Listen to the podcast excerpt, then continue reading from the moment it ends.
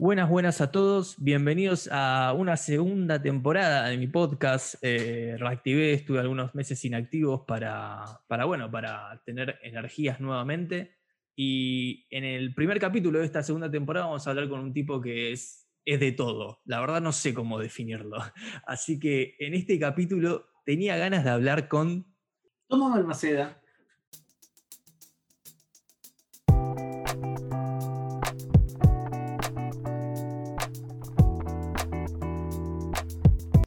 Muy bien, Tommy, ahí ya, ahí ya lo escucharon. Eh, él es doctor en filosofía, eh, periodista especializado en tecnología, escritor. Eh, a mí me gustaría definirte como un curioso, no sé si está bien. Sí, totalmente. Sí, sí, sí, 100% Lucio. para mí, curioso e inquieto son las dos características que más me definen. Me encanta, me encanta. Mira, a mí, Tommy, eh, primero preguntarte cómo estás, cómo estás hoy en día eh, a nivel trabajo con todo este tema de la semi-pandemia que estamos viviendo en Buenos Aires. Eh, qué sé yo, yo te diría que estoy harto, pero acostumbrado. O sea, una mezcla de, ambas cosas. supongo que como un montón de personas con la vida muy cambiada, la vida cotidiana muy transformada, mm, acostumbrándose, también creo que diferencia de muchas personas con mucha suerte de poder trabajar desde mi casa o tener encuentros como este con vos para, para pensar y para charlar con, con, los beneficios de que, bueno, tengo una casa donde puedo armarlo, así que me siento muy afortunado y hasta ahora no me enfermé, o sea que eso también está bueno, pero estoy harto, me encantaría que, que esto terminara, pero bueno, no depende de mí. Es una frase que se escuchó mucho ¿no? en este último tiempo, la, suerte de poder tener trabajo desde de, casa, ¿no? de poder continuar trabajando, cosa que mucha gente lamentablemente perdió. Sí, total, viste que ahora está muy de moda eh, un término que quizás lo traen más los, los feminismos de los 70, que tienen que ver con el privilegio, ¿no? Y la verdad que uno piensa en los privilegios que cada uno tuvo o que tiene, y bueno, además de la fortuna de, que puedo tener un trabajo y de que yo tenía un tipo de trabajo eh, por este carácter de inquieto que charlábamos hace un ratito, eh, tanto mi trabajo como periodista, como mi trabajo en investigación de filosofía o cuando escribo. Eh, la verdad que siempre lo hice en muchos lugares que no eran mi casa. Yo viajaba mucho por trabajo, entonces nada, tengo libros que escribí literal arriba de un avión, tengo artículos que hice en un lobby de un hotel o en un bar. Pocas veces trabajaba en mi casa, ¿no? Eh, incluso preparar las clases o esas cosas. Ahora me enfrento a, tener que hacer todo eso en casa y tengo la fortuna de tener una casa grande, tengo una terraza, puedo estar al aire libre, no sé, son todas cosas que, que trato de recordármelas a mí mismo, de que las tengo cada vez que me quejo. Me parece sano quejarse, pero bueno, también nada, trato de pensar las cosas beneficiosas que tengo. Y justamente pensar es uno de tus, tus mayores trabajos como filósofo, ¿no? Sí, la reflexión, viste, de la filosofía hay un montón de definiciones. Eh, yo tengo 40 años y estudio filo desde que tengo 18, 19. te, voy a interrumpir ahí, te voy a interrumpir ahí porque ahí viene, ahí quiero que venga la, la introducción que hago siempre, que quiero que siempre hay algún despistado si bien hoy es más fácil encontrar a la gente, saber quién es, quiero que me, que me digas vos quién es Tomás Balmaceda para el público que no te conoce. Ah, alguien inquieto, alguien curioso, estudié filosofía, eh, soy doctor en filosofía, soy periodista y, me dedico a, a, escribir y a pensar cosas. Y estoy mucho tiempo en redes sociales, más tiempo de la que debería.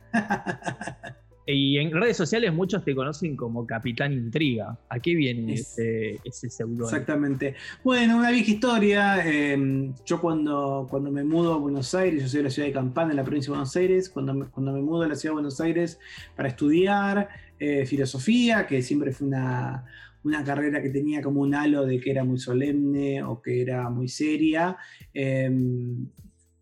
Me encuentro con Internet, ¿no? que quizás ahora es difícil pensar un mundo sin Internet, sobre todo para los que son nativos digitales, en mi caso no.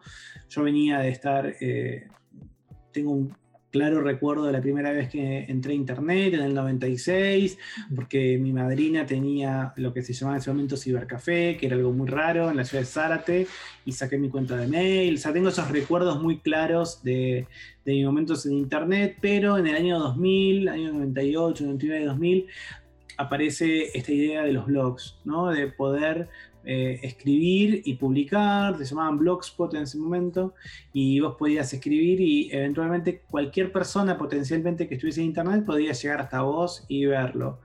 Eh, inicios de WordPress, inicios de Blogger, digamos, Google era un bebé, no estaba todas las cosas que teníamos y no había redes sociales. Y, te conectabas de una manera muy especial, te conectabas por, por, por el teléfono, con una línea que era costosa, porque era cuando arrancó todo, cuando yo arranqué, era un número que, que te llevaba a Estados Unidos, o sea que era una comunicación a larga distancia, y luego aparecieron ¿no? otros formatos que siempre eran pagos.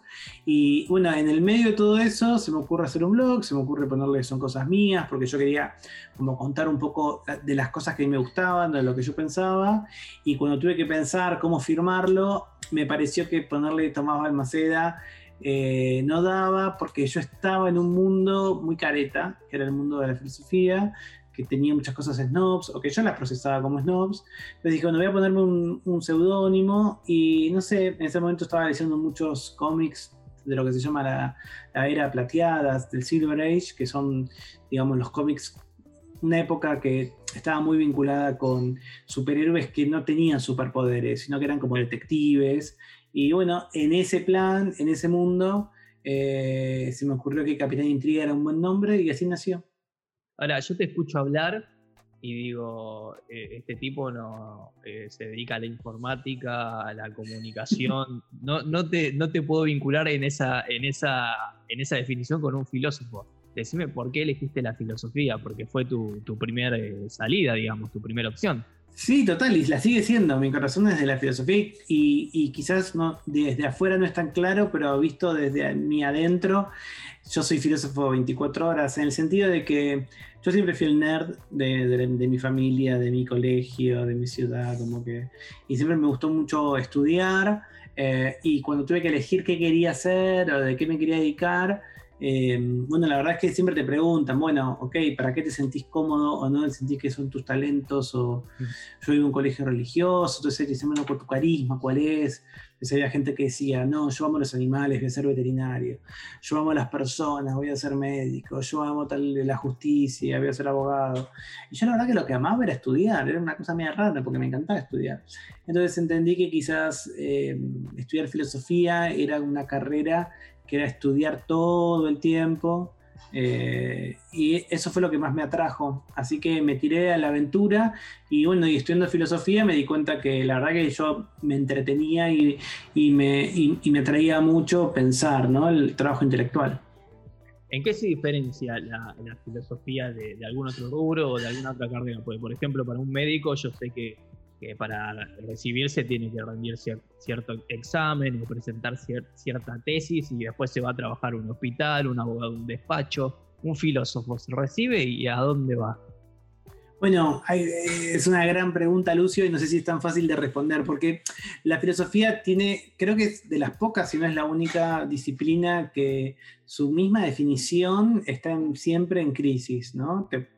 distintas personas te van a decir distintas cosas de lo que es la filosofía y posiblemente todas tengan razón. Yo creo que la filosofía es eh, una disciplina que consiste en trabajar con conceptos.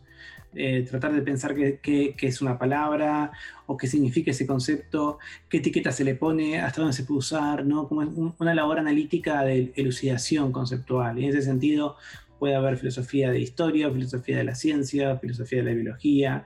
Eh, otros van a pensar otra cosa. Hay personas que creen que la filosofía es como la reflexión sobre ciertos temas profundos, vinculados con la muerte, la vida, el amor. No sé, son. A mí, de la, más. de la secundaria que tuve filosofía en cuarto y quinto año, me quedó que me lo, me lo repetía siempre la profesora: es que es, la, materia que te enseña a cuestionarte todo. No sé si También, bueno, la filosofía tiene como gran herramienta la pregunta, ¿no? Como el cuestionamiento, este poner en crisis. De alguna manera, el arma de la filosofía es el por qué. Vos preguntas por qué, por qué, por qué, por qué, por qué.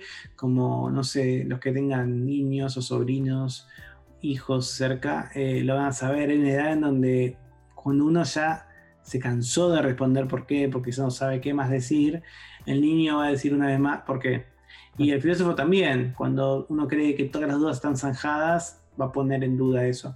Y en ese sentido para mí está bueno porque te permite abordar fenómenos eh, de, lugares y de momentos muy distintos. Yo siento que eh, mi vocación, que hoy capaz la comprendo más como comunicar, en el sentido de que me gusta hacer contenidos y compartirlos, con, con mi, con, mi sello que tiene que ver justamente con esto, ¿no?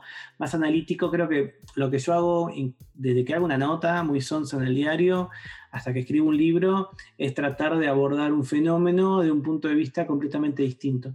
Y si tengo la suerte de que alguien que le comparte ese punto de vista o se siente interpelado, está buenísimo porque logro yo ofrecer algo diferente de lo que, de lo que tradicionalmente se hace. Hoy la filosofía está como más, eh, no sé si la palabra correcta, pero más inclusiva, o sea que para llegarle a todos, ¿no? Porque hay, además de vos, hay otros filósofos también reconocidos, eh, modernos. Hay hasta una serie que habla sobre un profesor que es filósofo, que es Marley, por ejemplo. Y no sé si viene al caso, pero a mí me encantó y me hizo interiorizar más en filosofía. Pero es como que ya no está como esa imagen de uh, un filósofo, te imaginas a alguien con barba, con una toga, hablando de, la teoría de la caverna, de Platón. Es como que hoy, por lo menos en gente como vos, le, buscaron la vuelta para que sea, no sé si divertida, pero sí como atrapante. Bueno, eso es porque también el, carácter como más múltiple que tiene la filosofía, eh, por supuesto está el mundo académico y es un mundo con sus reglas, muy especial. Yo me siento dentro de ese mundo cuando, cuando, cuando soy profe o cuando escribo para revistas científicas o cuando hago investigación, que es algo que a mí me encanta. Pero después también tenés como otros, otras formas de salida. Por un lado, como vos decís, la divulgación, donde yo me siento cómodo y es, bueno, tratar de... Em, llevar esta reflexión filosófica a personas que quizás no reflexionaron antes sobre eso, no lo pensaron, y que, y que mm, tienen que tender estos puentes para que no sea esto que yo te contaba, ¿no? Como snob o, o, elitista. Y después incluso después tenés otras maneras. Hay gente que, piensa que la filosofía tiene una función pública, ¿no? De inserción en el discurso público, en el sentido de que, bueno, no sé, se discute la ley de interrupción del embarazo tiene que haber filósofos y filósofas que hablen del tema para mostrar esa posición, o la pena de muerte, o, incluso cuestiones vinculadas con no sé, la corrupción, digamos, hay también como ese tipo de, idea. Y después algo que también surge mucho es que hay muchos filósofos y filósofas en, compañías, en empresas tradicionales, porque algo que te da eh, este estudio, además de mucha disciplina para leer mucho y para discutir, es vos lográs entender la forma de pensar de otras personas y eso facilita un montón de cosas, incluso en organizaciones tradicionales como una empresa. Qué importante eso hoy, ¿no? De comprender lo que piensa el demás. Quizás no estar de acuerdo, pero respetarlo y comprenderlo en un mundo donde hay tanto debate hoy y la, opinión está tan al alcance con, más con las redes sociales, ¿no? Totalmente, totalmente. Y yo creo que eh, parte de lo que, de lo que propone la filosofía cuando uno tiene que que acceder a, cómo son los razonamientos o los argumentos de otros es eh, justamente esta, como esta propiedad tan distinta y diferente que es la, la empatía, ¿no? Como una habilidad que uno a veces se olvida, pero que es absolutamente relevante para lo que uno quiere plantear. Eh, poder encontrar eh, un, enlace empático es ponerte en el lugar del otro, como estamos charlando, Lucio, y, y, a partir de eso entender esa visión del mundo que quizás es distinta de la tuya, pero entendés que el otro no es un monstruo, no. o no es alguien que es un tarado, que entiende mal, o que. No, bueno, simplemente comparte otro punto de partida, otro set de valores, o quizás el, lo que otras personas priorizan son distintas de lo que priorizas vos. En general los problemas a los que nos enfrentamos, hombres y mujeres en la sociedad, son problemas en donde no hay una buena solución ni una mala solución. Eso es como una, una pedorrada, todo, todo el mundo elegir una buena solución en general te enfrentás con temas que tienen que ver con una mala solución y otra mala solución. Y tienes que ver qué es lo que sucede. No sé, ahora en los debates, por ejemplo, en cómo se va a distribuir las, las vacunas del COVID-19. Bueno, todo, todo el planeta necesita vacunarse una o dos veces. Las vacunas tienen características especiales de mantenimiento, de producción, etcétera, etcétera, pero hay poquitas por ahora. Entonces, ¿por qué es un buen problema filosófico o un buen dilema? Porque no hay una buena solución. Porque la solución no es, ok, trabajar, eh, se, eh, se eh, vacuna a todo el mundo, no se vacuna a nadie. Sino es, bueno, ¿cómo distribuir un bien escaso? Como en este caso las vacunas. Bueno, pasó algo parecido capaz a los principios de la pandemia cuando la gente eh, desabastecía los supermercados y se llevaban papel, kilos y kilos de papel higiénico que capaz todavía no, iban a usar y, y, ahí está ¿no? el hecho de no pensar en capaz en, el otro, ¿no? Pues ¿para qué querés 10 rollos y en una semana capaz usas dos y podés dejárselo? Por poner un ejemplo, ¿no? Totalmente, totalmente. Eh, en resumidas cuentas, se podría decir que, que, hay filosofía en todos lados, en todos los aspectos de la vida. Bueno, en tanto es una reflexión, yo creo que puede ser una reflexión filosófica, en tanto es una reflexión racional, eh, pero no en el sentido de que tenga que ser mm, lógica o ajena a los sentimientos o a los afectos, sino justamente, bueno, qué sé yo, pensar o acceder a, qué es lo que sucede detrás ¿no? de, esos, de esos planteos, qué chances hay, cómo puedes reconfigurar el mundo, cómo lo entendés. Eh, en ese sentido yo creo que sí, que, se podría eh, podría haber un, pensamiento filosófico en todos los, en todos los aspectos. Vos en muchas de tus charlas, por lo menos las que yo escuché, hablás mucho de, la filosofía de la mente. ¿Se puede explicar un poquito a qué esa referencia con eso? Sí, obvio. Ese fue el área de, trabajo que yo estuve nada, por más de 15 años. Eh, nada, es una especie de filosofía de una ciencia especial, es la filosofía de la psicología y es tratar de pensar eh, a la mente como un, como un objeto de estudio. Lo que sucede ahí, Lucio, es que empezamos a con problemas filosóficos. No todo el mundo está de acuerdo con lo que es la mente y en muchos casos tenemos una larga tradición de, no sé si es un error, pero una concepción que viene de hace muchos siglos, pero que quizás René Descartes, que es un filósofo racionalista eh, moderno, cristalizó mejor de pensar que la mente y el cuerpo son cosas distintas. Mm. Entonces, en ese, en ese choque es un choque extraño, porque la verdad es que no, no, no debemos pensar que la mente es distinta del cuerpo. Sin embargo, muchas veces lo pensamos así, ¿no? Yo creo que se complementan, ¿no? Bueno, creo que son lo mismo. O sea, en el sentido de que, no sé, si yo, por ejemplo, no sé, la próxima vez que me invitas al podcast te aparezco sin un brazo y te digo, no, me voy a perder un brazo, no hay problema. Si la tercera es que me invitas, aparezco sin una pierna, vas a seguir diciendo que soy Tomás, si vas a presentar como presentás. No era problema porque parece que mi, identidad no depende exclusivamente de mi cuerpo. Pero si fuese que yo me olvido, no sé, qué sé yo, de mi identidad, o tengo un golpe y no perdí la memoria, o pienso que soy Napoleón Bonaparte, no sé. Si eso se va generando, sí puede suceder que vos ahí no pienses que yo eh, soy la misma persona. Entonces, hay algo de mi identidad que solemos identificar con nuestra mente, en el sentido de, ok, con cuáles son los, la obra o el trabajo de en principio el cerebro, ¿no? Pero a veces, aunque no seamos religiosos, pensamos que sí, que hay algo más, que a veces llamamos alma o espíritu o mente. Todas esas son las cuestiones que un poco trata de pensar la filosofía de la mente, ¿no? Desde el mismo concepto de mente a tratar de entender que quizás no haya, como sospechamos, una contraposición con el cuerpo, sino que quizás o es la misma sustancia o como decís muy bien vos, se complementan, no sé, son distintos debates. Vos hablabas de que tenés una presencia muy fuerte en redes sociales, lo que es la, comunicación. Eh, te quería preguntar específicamente cómo llevas la filosofía ¿no? al mundo digital, a qué te dedicas en ese mundo específicamente. Va cambiando un poco. Trato de, o sea, para mí es muy importante eh, cuando uno hace eh, divulgación filosófica, ser muy rigurosos a la hora de, mostrar la complejidad que tiene la filosofía. Y hay medios que te permiten eso y medios que no. Yo, por ejemplo, si me decís, bueno, ok, haz una reflexión filosófica en un tweet, te voy a decir que no. Yo he hecho muchas veces en algunas redes sociales, no quiero pelear con nadie. Tipo, me banco no, no responder preguntas o provocaciones o no decirlas yo pero básicamente porque creo que la reflexión filosófica implica espacio y tiempo para intercambiar y bueno, a veces la brevedad no es amiga de eso.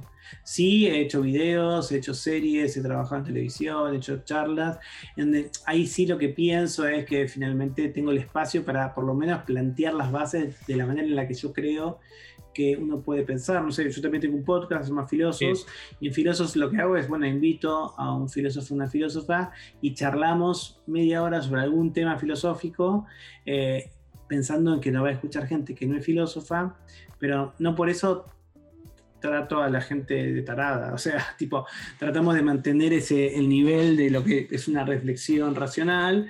Y bueno, por supuesto, habrá gente que se interese más, gente que se interese menos, em, pero yo creo que las redes sociales tienen un poder muy grande de, alcance, pero no necesariamente eh, puedes tener la profundidad que, que querés.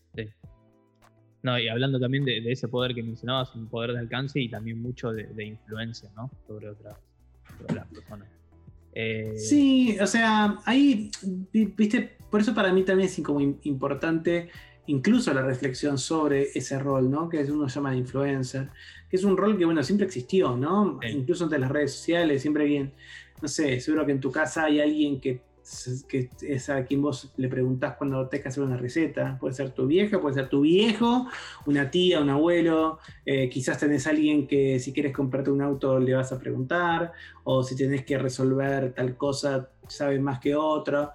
Lo, interesante para mí del influencer en redes sociales es que de golpe había una especie de semántico, de lenguaje o de forma de comunicar que estaba solo en las redes para ciertas personas y ahora lo ves en un montón de ámbitos, ¿no? Como esta idea de, qué sé yo, no sé, Rodríguez Larreta contó que tenía coronavirus con un TikTok. Sí, eh, en su momento Mauricio Macri contó que iba a tener de vice eh, candidata a vicejefa de gobierno a Vidal por un tuit. Cuando yo era chico eso no pasaba, ¿no? Digamos, eh, eso es un poco parte de un concepto que yo trabajo con, dos compañeros, con dos amigos, que hablamos de cultura de la influencia, como llevar un poquito más la, noción misma de influencer para pensar cómo llega a otros ámbitos. Excelente. Eh, hablando también un poquito de esto, de, eh, los entornos digitales y demás, eh, ¿crees vos que estamos viviendo una transformación dentro de esos entornos digitales? Eh, yo creo que sí, creo que era un proceso que se acelera con la pandemia, que no es necesariamente una transformación tecnológica, creo que una, transformación digital no tiene que ver eh, estrictamente con dispositivos o con pantallas, sino que tiene que ver más con una cierta mentalidad, ¿no? La posibilidad de tener, por ejemplo, disponibilidad de tecnología todo el tiempo, o de datos o de información, la posibilidad de que contamos con algoritmos que pueden identificar patrones, procesar la información y repetirlos, la posibilidad que tenemos de mostrarnos. Em, nuestros padres y nuestros abuelos y nuestros bisabuelos no tenían todas las fotos de su cara como tenemos nosotros, que nos sacamos una selfie por minuto, aunque quizás publiques tres, ¿no? Pero te sacaste 40 hasta que no saliste narigón, no saliste peludo, no saliste con un grano, y eso va también como, como cambiando. Ese, y, y, te presentás de una cierta manera, qué sé yo, no sé. Yo antes del, del, podcast almorcé y almorcé comida callejera, o sea, me fui hasta un puesto que me gusta acá, digo, y comí súper rico, pero no te lo muestro en Instagram. Si a la noche me pido sushi, te lo voy a mostrar en Instagram. Digo, y no sé, qué sé yo, me acabo de cambiar la remera porque hice gimnasia y tiene una remera fea. Y digo, bueno, eventualmente si, si la manera en que Lucio me va a ver o si esto después sale en YouTube, quiero estar de una manera como que esas presentaciones que siempre existieron en la vida real ahora tienen otro alcance, porque yo puedo recortar y controlar la narrativa de mi vida y cómo yo me quiero presentar. No siempre eso es infalible, porque yo quizás a partir de mañana me quiera presentar como, invento algo, no sé, como qué sé yo, el, gran defensor de, qué sé yo, de, invento algo, no sé, de los cuerpos, o, qué sé yo, gordos, mm. y alguien puede googlear y decir, no, Tomás, si vos hace tres meses decías gordo de mierda, o hace cuatro eh, te reía de tal persona por su peso, ta, ta, ta no siempre sale bien eso, ese recorte, ¿no? Hay ejemplos de eso, gente que quería ser el paladín del veganismo y la descubren comiéndose un cacho de pescado de unas vacaciones, no sé, pasó en Inglaterra. Ha pasado. Bueno, más allá de eso, sí, pasó, pasó, pasó una influencer vegana, la encontraron en una playa comiendo un pescado. Bueno, más allá de eso, lo que vos te das cuenta es que eventualmente tenés las herramientas como para controlar y contar eso. Y ahí creo que entra mucho también en toda esta explicación que dabas el tema de, lo que es la inteligencia artificial, que no sé si estamos del todo o todos las reconocemos como tal hoy en día y está, yo por lo menos eh, la veo como avanzando cada vez más eh, y la tenemos al, alcance de nuestra mano día a día. Eh, ¿qué, ¿Qué opinas? Bueno, y ahí, y ahí se cruzan varias cosas, Lucio. Yo te, decía, filosofía de la mente fue el área donde yo mm, trabajé más tiempo y sigo trabajando, pero desde hace 3, 4 años que trabajo en filosofía de la tecnología y lo que trato de pensar ahí es específicamente mucho del bagaje que yo traigo de la filosofía de la mente, ver, bueno, ¿por qué esas dos palabras que vos, yo, mucha gente que nos escucha usamos sin problema como inteligencia artificial, hace 50 años no existían, nadie, nadie unía inteligencia a lo que no fuera humano que se creía que la única inteligencia posible era esa. Hoy podemos hablar de inteligencia de animales, podemos hablar de inteligencia de distintas personas con distintas condiciones o momentos o situaciones por las que viven. Y pensar que los eh, dispositivos artificiales pueden pensar es una revolución total total y distinta. Por supuesto, y la pregunta es qué quiere decir pensar. En principio, los algoritmos que conocemos ahora, que también tiene un nombre raro que es Machine Learning, algo así como aprendizaje automatizado. ¿Qué quiere decir? Que aprenden. Y que aprenden es como otra palabra distinta, pero en general pueden procesar grandes volúmenes de información, pueden encontrar patrones dentro de esos volúmenes y esos patrones los pueden repetir, ¿no? Entonces, eh, hoy por hoy la inteligencia artificial reproduce lo que ve y es muy buena haciendo eso. Lo que sucede es que nosotros estamos que no solo reproduzca lo que pasa, que lo pueda cambiar, sobre todo porque vivimos en una sociedad muy injusta. Entonces no estaría mal que no reprodujese ciertas injusticias o ciertos prejuicios o problemas y permitiera cambiarlo. Eso por ahora es lo que estamos transformando y el que vamos cambiando. Es un poco como la frase hecha, la ley, hecha la trampa, ¿no? Por ahí. Bueno, hay otra pregunta ahí también, claro, que me parece interesante y es pensar en bueno, sí. Por ahora la inteligencia artificial es como muchísimo tan inteligente como nosotros, pero más rápida. Nada más. No es más inteligente. Es igual inteligente y más rápida. Ahora, ¿qué pasaría si creamos una inteligencia distinta de nosotros? Y eso parece ser complejo, porque no sabemos eh, si podríamos identificar una inteligencia diferente de la nuestra. Es una pregunta. Yéndome más, de nuevo volviendo un poco más a la, la cuestión personal, que es tu vida. Eh, bueno, vos dijiste que naciste en Campana, corregime si me equivoco. Un chico de pueblo, se podría decir. Exactamente, muy orgulloso. Eh, imagino que cuando habrás venido a Buenos Aires habrá sido un, gran cambio. Total. Eh, quería preguntarte si, si tuviste que dejar algo atrás para llegar hasta donde estás hoy, ¿no? con todos estos estudios que tenés, todas tus profesiones, formaste una familia. Sí, no sé, qué sé yo, no sé si dejé algo atrás. Em, sí, rápidamente me di cuenta siendo chico que lo que yo quería hacer, que era ser filósofo, no era muy compatible con, la ciudad donde yo vivía. Em, yo tipo 17, 18 años me di cuenta que era gay, que quizás siempre fui gay, pero no me daba cuenta, no lo sabían. Hay otra cosa distinta también de mi generación, yo nací en 1980 es que yo crecí sin conocer lo que era ser gay. No sabía lo que era la homosexualidad, pero no porque vivía en una comunidad religiosa cerrada, sino porque no estaba en la tele, no estaba en las películas, no se hablaba, no, sé, no, era una cosa que estaba en el ambiente. Entonces, cuando me di cuenta de eso, también me di cuenta que en mi, ciudad iba a ser muy difícil, que necesitaba también para poder eh, desarrollarme yo, expandir lo que yo quería, conocer otros lugares. Bueno, se fueron dando como esas esas circunstancias que como te digo son muy distintas y diferentes, pero no sé si dejé algo, digamos. Siempre me sentí que, iba a estar en, una ciudad grande porque bueno, siempre me gustó eso. Si me tipo vacaciones, la playa, la montaña, y yo te digo, no, llegarme a una super ciudad gigante y me pierdo en, sus cafés, en sus calles, en un mercado, en una biblioteca, una librería. eso me parece como buenas ideas de vacaciones hablabas recién un poquito de cafés, eh, bibliotecas. Eh, tenés otro rol que es el del escritor, sos autor de algunos libros. Eh, y te quiero preguntar un poco de eso, porque ahí entra también un poco la, parte creativa, ¿no? Eh, por ejemplo, a mí uno de tus libros, que, para mí es el trabajo de un curioso, propiamente dicho, es quién es la chica, para que no, no lo conoces, lo recomiendo. Es uno de los tantos, pero eh, ya sea en ese o en los otros que has escrito, ¿tenés un proceso creativo a la hora de escribir o te van cayendo ideas y las vas así agrupando, digamos? O sea, porque con todo lo que haces, ¿en qué momento decís, uy, tengo ganas de escribir algo? Eh, y es un poco complejo. No, yo tengo algo a favor que también está en contra, y es que yo no tengo una formación ni en periodismo, ni en escritura, digamos, mi formación es en filosofía. Entonces, yo hago muchas cosas medio con inconsciencia, ¿no? De maneras no, no convencionales. Autodidacta, digamos. Sí, sí, sí, sí, de sí, de fuerza bruta, no sé cómo decirlo de otra manera. Y, dentro de eso, em, sí tengo algo que creo que es lo que me hace ser, no sé si un buen periodista, pero un periodista tranqui, o sea, promedio, y es que justamente tengo olfato para buenas historias. Cuando detecto algo, me doy cuenta que puede ser una nota.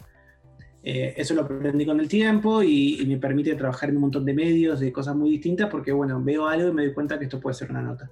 Y a veces encuentro, digo, esto puede ser un libro, es más grande, atrae más gente. Lo más difícil para mí de, escribir libros es entender que lo tiene que leer alguien más que uno mismo.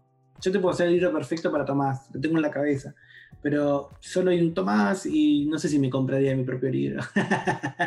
Eh, entonces hay que encontrar también temas que, te puedan donde que te puedan interesar y gustar y luego eh, traducirlos en un formato o en una idea o en un texto que sea atractivo a más personas que, unos, que, solamente el autor.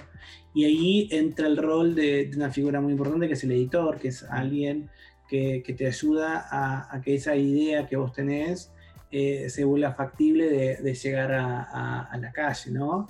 Y que pueda atraer a más gente. Y ahí también es todo un trabajo de bastante humildad, porque quizás en tu cabeza tenés el libro perfecto, pero bueno, es eso, es un libro perfecto para Lucio, no para más personas o para personas que están fuera de los amigos tuyos que conoces, que te lo comprarían porque son buena onda y porque son amigos tuyos.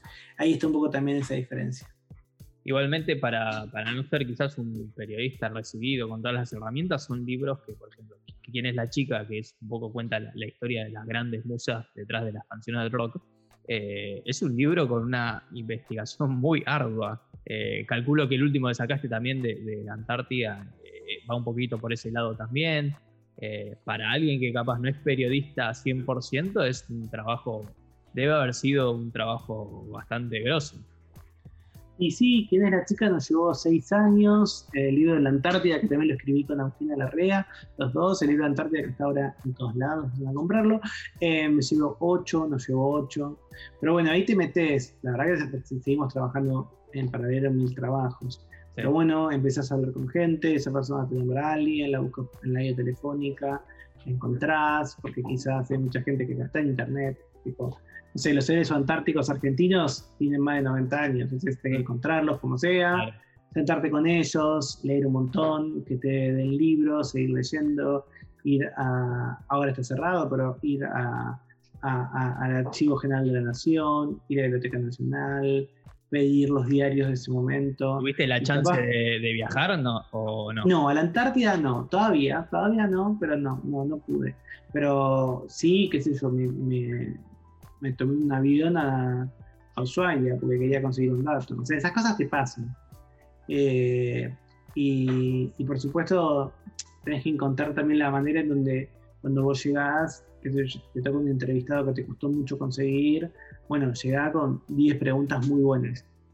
Porque si no, perdés esa opción. Y no siempre es tipo, ok, pongo rec y charlemos y vemos qué sale. Mm, eso no funciona. Tienes que prepararlo, tienes que conocer tienes que estar atento, tienes que también saber que a veces el entrevistado te miente, mm. o porque se olvida, o porque quiere contar otra cosa, o porque no le conviene, entonces estar atento a eso, pelearlo. No, es todo un proceso que es complejo, pero que bueno, también es muy satisfactorio.